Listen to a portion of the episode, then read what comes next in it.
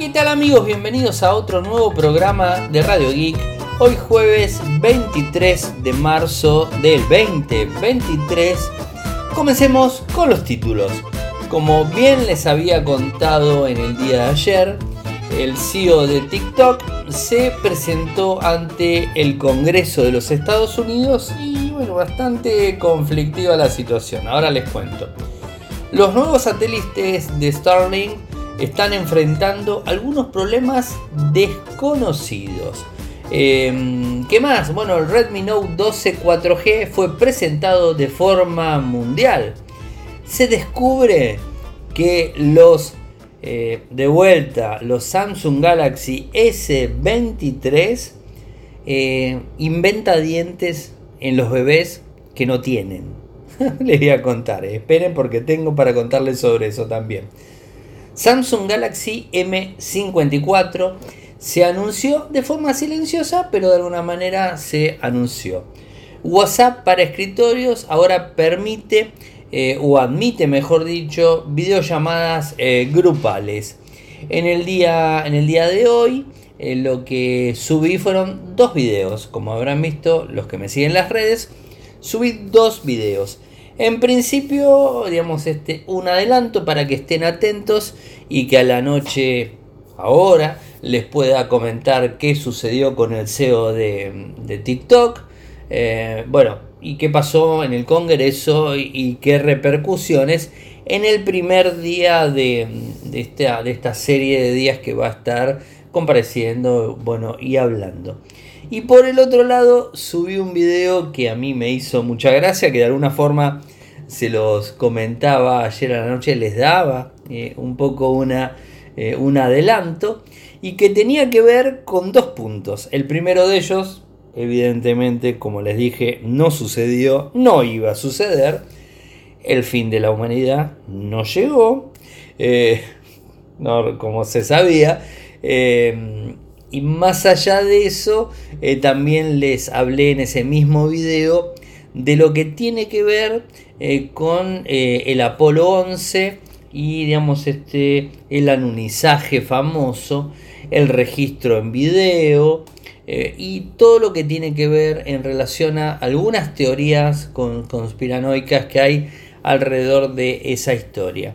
No me pronuncié ni de un lado ni del otro, simplemente les eh, en 10 minutitos les brindé toda la información eh, y bueno, para que ustedes hagan los comentarios y de hecho hubo varios comentarios, buenas visualizaciones también del video un tema delicado, con, digamos, este, difícil de entender, ¿no? A ver, lo que tenía que ver con el fin de la civilización humana eh, el 23 de marzo, ya sabíamos que era algo totalmente absurdo y que acá puedo hablar un poco más.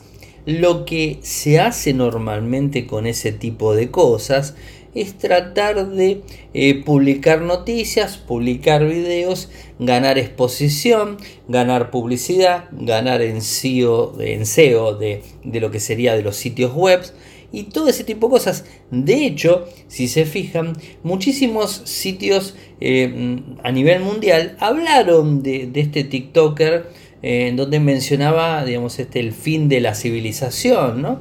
O sea, lo levantaron de muchos sitios inclusive sitios este, eh, con eh, importancia, sitios eh, que, no eran blogs, digamos, este, de personas, o sea, que, no tenían trascendencia, no, sitios, este, digamos, con, con, peso, ¿no? No me salía la palabra.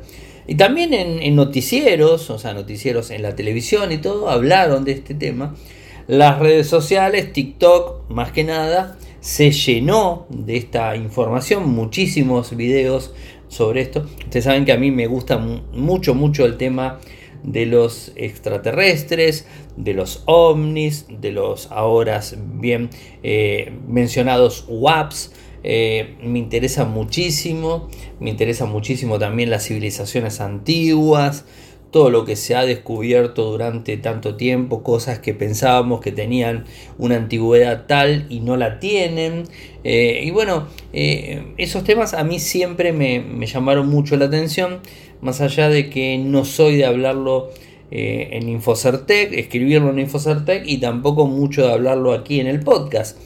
Pero creo que las redes sociales a nivel video es como que me brindan una, digamos, este, eh, un lugar para poder tocar eh, ese tema y quise simplemente tirarles este, la cuestión y que ustedes respondan a ver lo que, lo que les parecía. Me gustó muchísimo un par de comentarios diciéndome todavía no terminó el día, mañana te cuento. Bueno, o sea, lógico, ¿no? Este, iba a suceder. A ver, lo del fin del mundo lo tomé en risa, o sea, me van a ver de, de primer momento. Eh, el, tema, eh, el tema de, del Apolo 11 mm, es, un, es algo medio delicado. Yo lo único que les puedo decir, que, que lo dije en el video, es que no había una tecnología tan óptima como para hacer el registro que se hizo de, del alunizaje. O sea, eso es algo que el que entiende tecnología sabe que es cierto. No había una tecnología eh, como para eso. Primer punto. Segundo punto, no se volvió a ir a la luna. Sí se va al espacio, eso sabemos, se va al espacio, eh, bueno, hacen vuelos, está la extensión este, internacional, hay gente en el espacio, eso lo sabemos, pero no volvieron a ir a la luna. No se sabe muy bien el motivo por el cual no, no fueron a la luna. Y también hubo un, este, un cineasta muy conocido eh, que estuvo ligado al proyecto Blue Beam y que con el mismo eh, directivo más importante del proyecto Blue Beam, donde se habló de un supuesto montaje. Va de vuelta, no puedo certificar absolutamente nada. Lo único sí que puedo decir es que eh, todo astronauta que fue a la Luna, o sea, los que fueron a la Luna, vinieron complicaditos psiquiátricamente, por así decirlo. Así que alguna situación, algo, algo pasó, que no sabemos qué, y yo calculo que no lo vamos a, saber.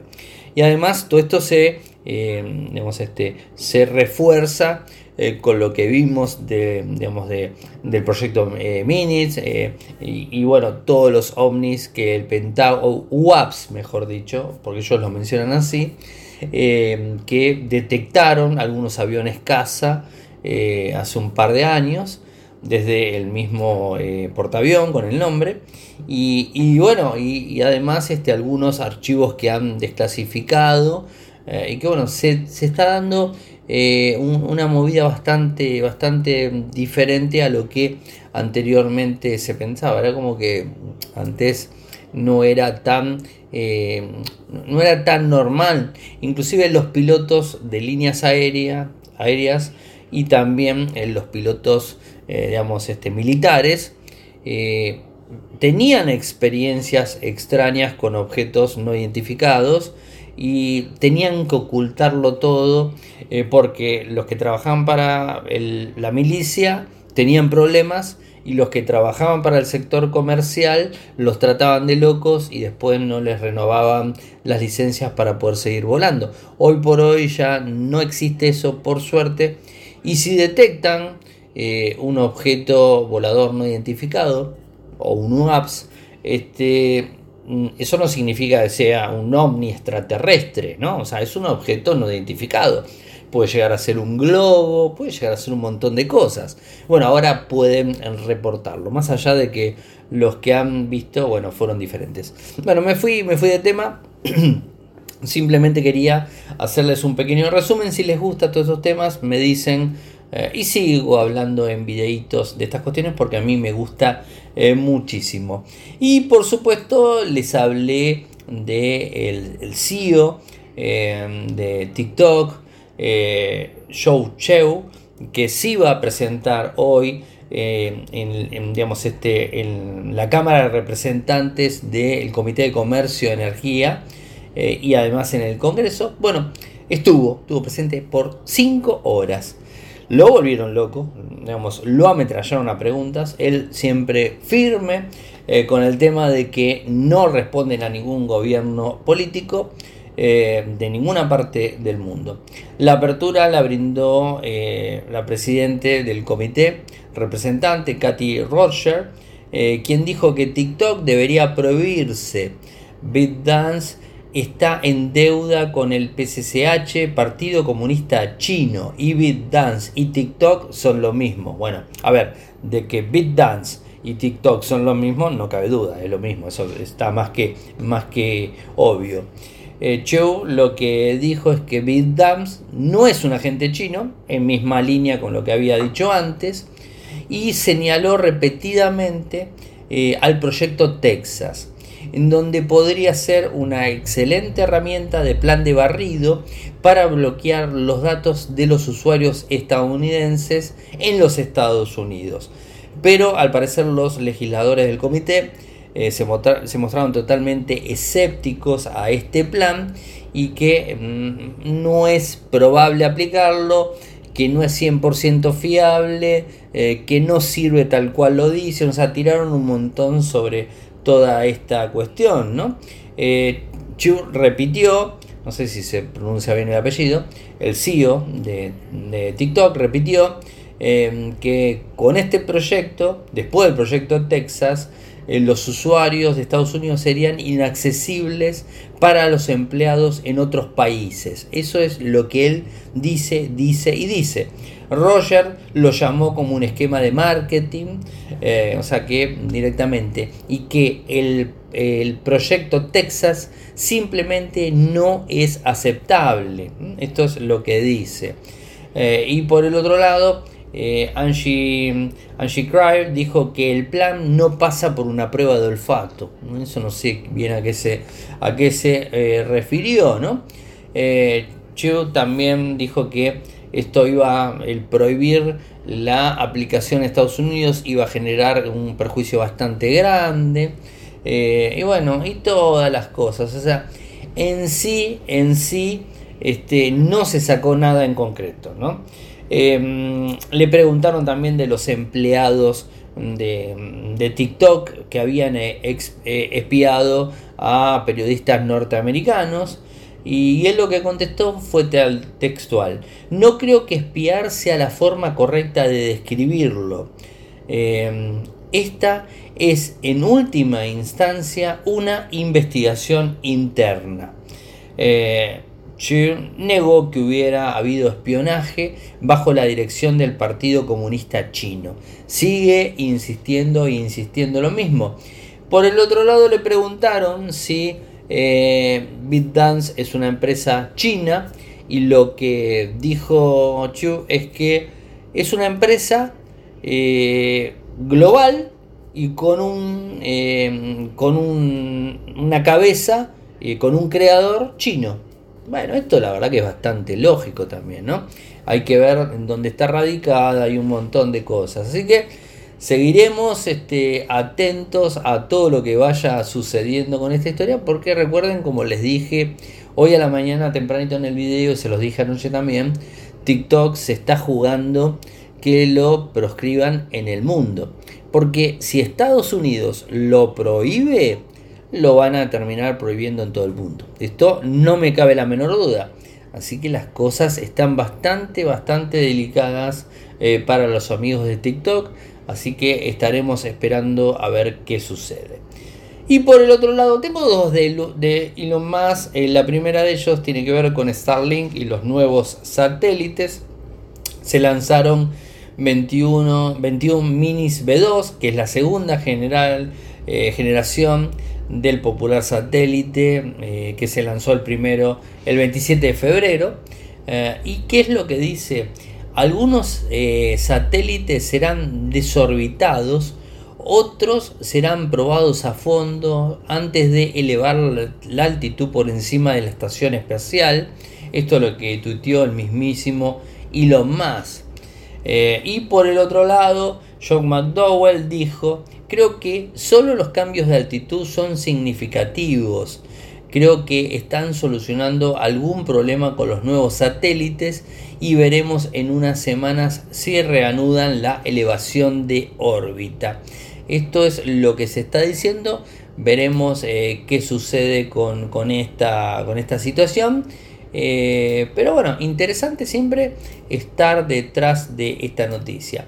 Y algo que no me quiero olvidar, y me lo voy a dejar abierto después para darles el enlace, es que el mismísimo eh, Elon Musk publicó hace poquito, de que estoy grabando yo, eh, puso Twitter verificado ya está disponible en todo el mundo. Esto es lo que dijo eh, hace un ratito. Y, bueno, está la opción, ¿no? O sea, el Twitter verificado lo podés, este, lo podés este, tener pagando, por supuesto, o sea, no, no por nada, hay que abonar por él mismo. Los suscriptores de Blue que tengan un número de teléfono verificado recibirán una marca de verificación azul una vez que sean aprobados. Eh, ¿Cuánto sería el valor? Eh, a ver, el valor del plan anual sería de 84 dólares, es decir, 7 dólares al mes, pero si lo abonás de forma mensual, el valor sería de 8 dólares al mes y está disponible de forma mundial. Así que bueno, esto para tenerlo en cuenta las personas que quieran eh, tener su, eh, su, Twitter verificado tenés que ser eh, usuario de Twitter Blue un valor bastante elevado por lo menos para nuestro país Argentina el Redmi Note 12 4G fue presentado un equipo de gama media con características interesantes pero no tantas hablamos de un modelo en 4G que tiene una pantalla AMOLED de 6,67 pulgadas eh, con una, em, eh, una resolución Full HD Plus, frecuencia 120 Hz. Tiene un microprocesador Snapdragon 685, viene en 4, 6 y 8 GB de RAM con 64 y 128 eh, de almacenamiento, carga rápida en 33 vatios. 50 megapíxeles su cámara principal, es una cámara triple, eh, así que bueno, de alguna manera bien eh, en ese punto, un módulo ultra ancho de 8 megapíxeles, uno de profundidad de 2 megapíxeles, viene con eh, Android 13, MIUI 14, batería de 5000 mAh, como les dije, 33 vatios en carga, ¿no? bueno, interesante el dispositivo eh, pero para una gama media ahí, ¿no? Eh, vamos con lo de Samsung. Eh, a ver, ya he hablado de Samsung y el S23 Ultra con la edición que hace cuando tomamos una foto a la luna. Bueno, parece que esto no terminó y nuevamente con el S23 Ultra, esto lo publica The Verge, ¿eh? no es invento mío, ¿eh? les voy a pasar el enlace, reporta que hay un caso de un lector que encontró algo bastante curioso. Eh, utilizó la herramienta de remasterización mejorada de la aplicación de la galería de Samsung, no de Google Fotos, de la galería de Samsung tenés una opción que te remasteriza, te soluciona, te arregla las imágenes y la verdad que lo hace muy bien, por cierto. Y dice que le tomó una foto a su hija de 7 meses con un S23 Ultra. El tema está es que esta nenita no tenía dientes. Pero, pero, pero, pero, cuando sacó la foto en primer plano, eh, le coloca en la foto, termina viendo una fila de dientes. Eh, raro, ¿no? O sea, te pone dientes donde no tenés. Eh, a ver, yo entiendo y se genera una controversia inmensa en relación a la luna.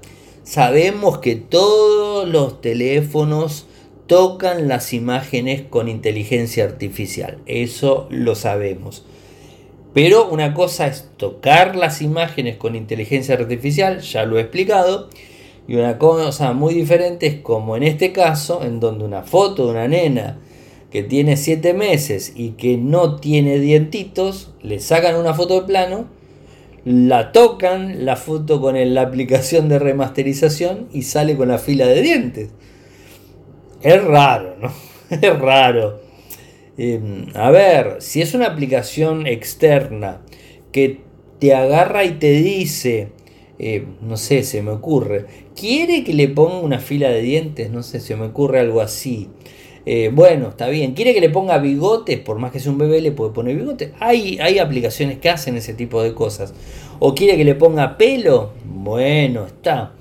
Pero supuestamente la aplicación de, Samsung no debería hacer eso. Eh, y más de forma automática sin haberle preguntado al usuario. Al usuario le había preguntado, le tendría que haber preguntado, ¿quiere que le añada una fila de dientes? Y el usuario dice sí o no es como un opcional, acá te lo pone directamente. A, mí me parece que esto estamos entrando en una hilera, eh, en un tema muy, este, eh, muy complicado y muy delicado de cuánto tocan eh, las, este, no las cámaras, por las cámaras siempre son iguales, ¿no? Desde cuánto tocan las aplicaciones en los smartphones. O sea, estamos entrando en, en un terreno muy delicado en donde ya no vamos a saber realmente si una foto es real o no. ¿Qué te va a cambiar el cielo? Y no, yo quería, ¿sabes qué? Y yo, y yo me vine al sur acá en Argentina y justo está nublado. O mira, no, ¿sabes qué? No está nevando. Me pasó a mí en agosto que fui, quise que nieve en, Bariloche, que, que, caiga nieve y la verdad que me tocó justo cuando estaba por tomar el avión, o sea que la, la nieve la vi media hora antes de subir al avión me habría encantado poder verla. Eh, y la verdad que no me pasó. Pero imagínense que yo en ese momento tenía un teléfono que me agarre y me diga, bueno, ¿quiere que te saque una foto con nieve? Y bueno, yo le decía a todo el mundo que me saqué foto con nieve y me ponía la nieve por inteligencia artificial. Y, y, digamos, ahí se entiende a lo que quiero llegar. Es como que se termina rompiendo la realidad. Porque si vas a agarrar una foto y me vas a poner dientitos a un bebé que no tiene dientes, y estamos rompiendo con la realidad. Me vas a poner nieve donde no hay, me vas a cambiar el cielo gris por uno celeste, me vas a cambiar el nublado por sol, el noche por día. Y bueno, ya empezamos a romper todo. O sea, ¿qué vamos a terminar haciendo eso? Y bueno, no usemos más teléfonos y empecemos a utilizar la inteligencia artificial para que nos rearmen la foto eh, y agarramos nuestra foto, la montamos y que la inteligencia artificial le dé movimiento y la ponga en el lugar. Es decir, viajé a París, viajé al Big Ben, bueno, viajé este, eh, a, las torres que ya no están más en Estados Unidos, o sea, se entiende, ¿no? Es una locura realmente que se puedan hacer ese tipo de cosas y algún, eh, algún tipo de, digamos, no de legislación, porque estoy en contra de este tipo, en ese puntualmente, ¿no? Pero algún tipo de, conciencia y, digamos de, reglas vamos a tener que ponerle. Y los smartphones van a tener que tener alguna regla porque si empezamos a tocar todo esto esto saltó de la nada. Pero quizás pasaba totalmente desapercibido pero no está bueno ¿eh? yo creo que no está bueno eh, bueno, avanzo con Samsung y les cuento que salió un nuevo smartphone. No se dio mucha popularidad, pues es un teléfono de gama baja es el Galaxy M54, que es una versión mejorada, eh, eh, digamos, de otros dispositivos. en principio hablamos que tiene una pantalla Super AMOLED de 6.7 pulgadas, 1080 x 2400, 120 Hz. Tiene un microprocesor Exynos 1380, muy buen micro por cierto, 8 GB de RAM, 128 o 256, un sensor principal de 108 megapíxeles, bien por ahí, con este estabilización OIS, no sé qué hace en la gama baja. Eh, una ultra gran angular de 8, un macro de 2, una cámara de selfie de 32, una batería de 6000 mAh. Te dura todo el día, no, hay, no cabe dudas, ¿no? Carga rápida con 25 vatios. Bueno, eso, ah, a ver, no, no molesta tanto. Viene con Android 13, por supuesto, One UI 5.1, Gorilla Glass 5 de frente, plástico en la parte de atrás. La verdad que es un teléfono eh, muy interesante, ¿no? Este, yo qué sé, es, es algo que, que, la verdad me llama muchísimo, muchísimo la atención. Eh, y esperemos verlo en, el resto del mundo, porque la verdad que es un, es un equipo que realmente va a ser muy buscado eh, porque por lo general son más económicos. No entiendo realmente qué hacen en la gama M. ¿eh? Tendría que estar en la gama A y subiéndose unos escaloncitos. Bueno, y la última cortita que tengo para contarles es que WhatsApp de escritorio ahora admite videollamadas grupales. Antes no lo permitía.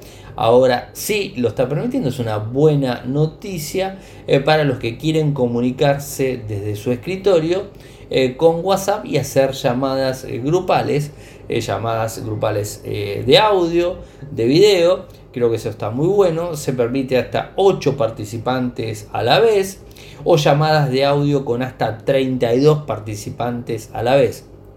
Creo que es una buena opción. O sea, 8 con videoconferencia y 32 con audio, creo que es una buena opción, no me cabe la menor duda. Les voy a pasar el enlace de Facebook, por supuesto, para Windows y para Mac, ¿no? O sea, es más que lógico.